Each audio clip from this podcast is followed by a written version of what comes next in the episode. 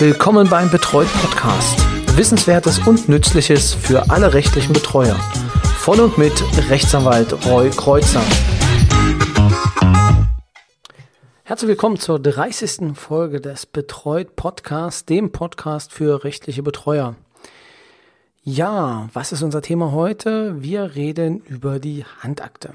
Handakte, was bedeutet das? Das ist die Akte, die noch in Papierform geführt wird und äh, die der gute Betreuer in seinem Aktenschrank, natürlich datenschutzgerecht, ähm, ohne Beschriftung, in seinem ähm, Aktenschrank hat. Genau. Also, wir sind ja, was wahrscheinlich jetzt schon durchkam bei diesem Podcast, eine sehr digitale äh, Kanzlei beziehungsweise ein digitales Betreuungsbüro.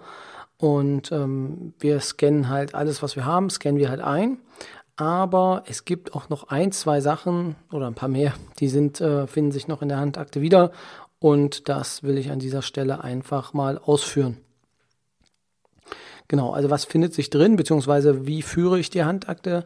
Ähm, die Handakte ist ein ähm, schmaler Ordner, weil es sind relativ wenig Unterlagen, die benötigt werden.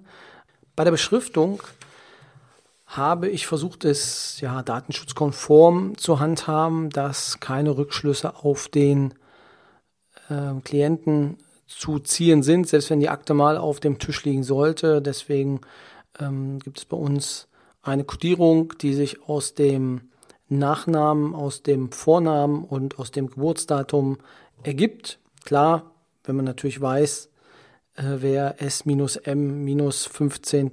minus 3 minus 81 ist, als Beispiel, dann äh, würde man das schon rausbekommen.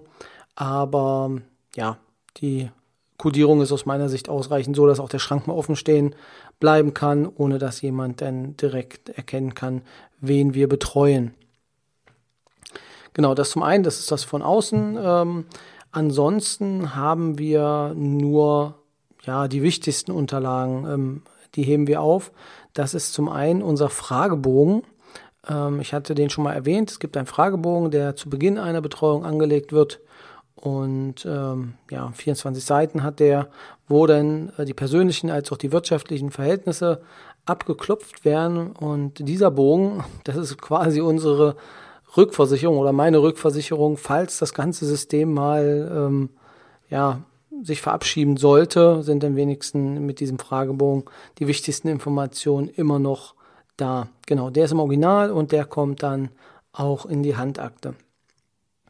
Das zweite, was man in der Handakte immer noch findet, sind Unterlagen für ähm, ja, Immobilienverkäufe ähm, oder Grundstücksangelegenheiten, ähm, soweit sie notariell äh, beglaubigt, beziehungsweise soweit sie Originaldokumente sind, die auf ja, Grundstücksangelegenheiten ähm, beruhen. Weiterhin befindet sich auch der Erstbeschluss in der Unterlage. Ähm, die weiteren Beschlüsse, die muss ich gestehen, kommen bei mir nicht in die Handakte, sondern werden halt in die Tagespost mit einsortiert.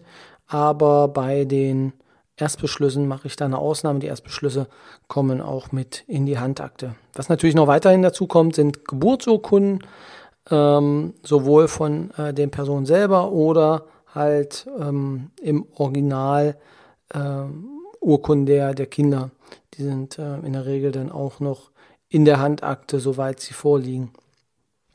Der Sozialversicherungsausweis, manchmal hat man den auch äh, selber ähm, in der Akte, der wird natürlich, also der wird natürlich dann auch in der Handakte hinterlegt. Ähm, ähnlich verhält es sich mit Versicherungskarten, also mit der ähm, Krankenversicherungskarte, ähm, wenn sie dann, ja, wenn sie denn beim Betreuer liegt. Aber meistens ist es ja so, dass die Person, soweit sie noch selber ähm, Arztbesuche wahrnehmen kann, liegt es denn bei ihr.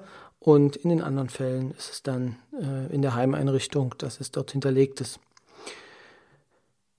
Oft ist es auch so, dass äh, die Behindertenausweise, also wenn es jetzt, äh, wenn jetzt ein, eine, eine Behinderung vorliegt, ähm, dann äh, auch ein Behindertenausweis ausgestellt wird, der wird auch dann in der Handakte hinterlegt, soweit es ihn gibt und der die Betroffene äh, die, den Ausweis nicht selber hat.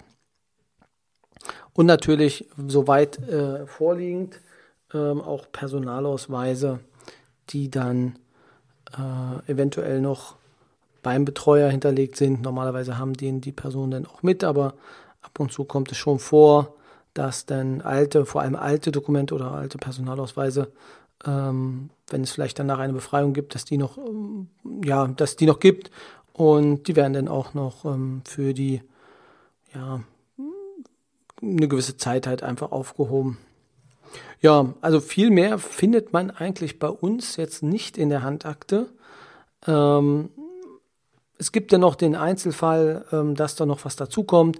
Es gibt zum Beispiel jemanden, der ist ähm, privat versichert. Ähm, dort gibt es halt auch dann extra Abrechnungen mit der Krankenkasse beziehungsweise auch mit der Beihilfestelle. Ähm, das sind natürlich auch Unterlagen, die werden dann ähm, noch sortiert und äh, gesondert dann aufgehoben und ähm, behalten. Das findet sich dann also auch ähm, in der Handakte wieder.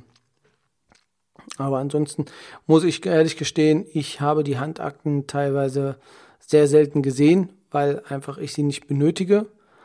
Ähm, deswegen meine Mitarbeiter äh, haben denn da ähm, eher mit zu tun, weil in, in der Regel ja das meiste mit der Tagespost äh, dann erledigt wird und wie gesagt, nur denn in den einzelnen Fällen man dann auf den auf die Handakte denn übergeht.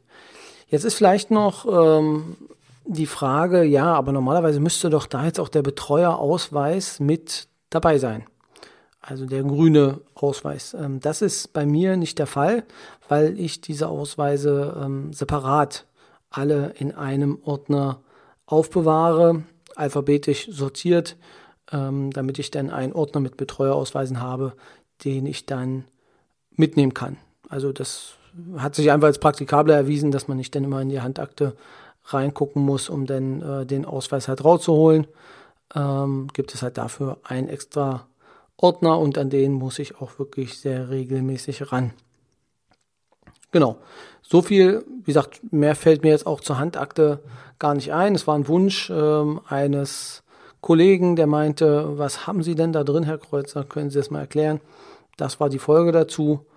Jetzt hoffe ich, ähm, dass ich jetzt nichts vergessen habe. Falls ich irgendwas ganz Wichtiges vergessen haben sollte, was in der Handakte drin ist äh, oder drin sein sollte aus Ihrer Sicht, bitte schreiben Sie mir an info@betreut.de mit ROY info@betreut.de oder auf der Facebook-Seite beziehungsweise ähm, ja, Twitter, Instagram findet man uns dann. Schön, das war's auch schon für heute. Ähm, wir hören uns nächste Woche wieder und Ihnen bis dahin erstmal eine schöne Woche. Bis dahin.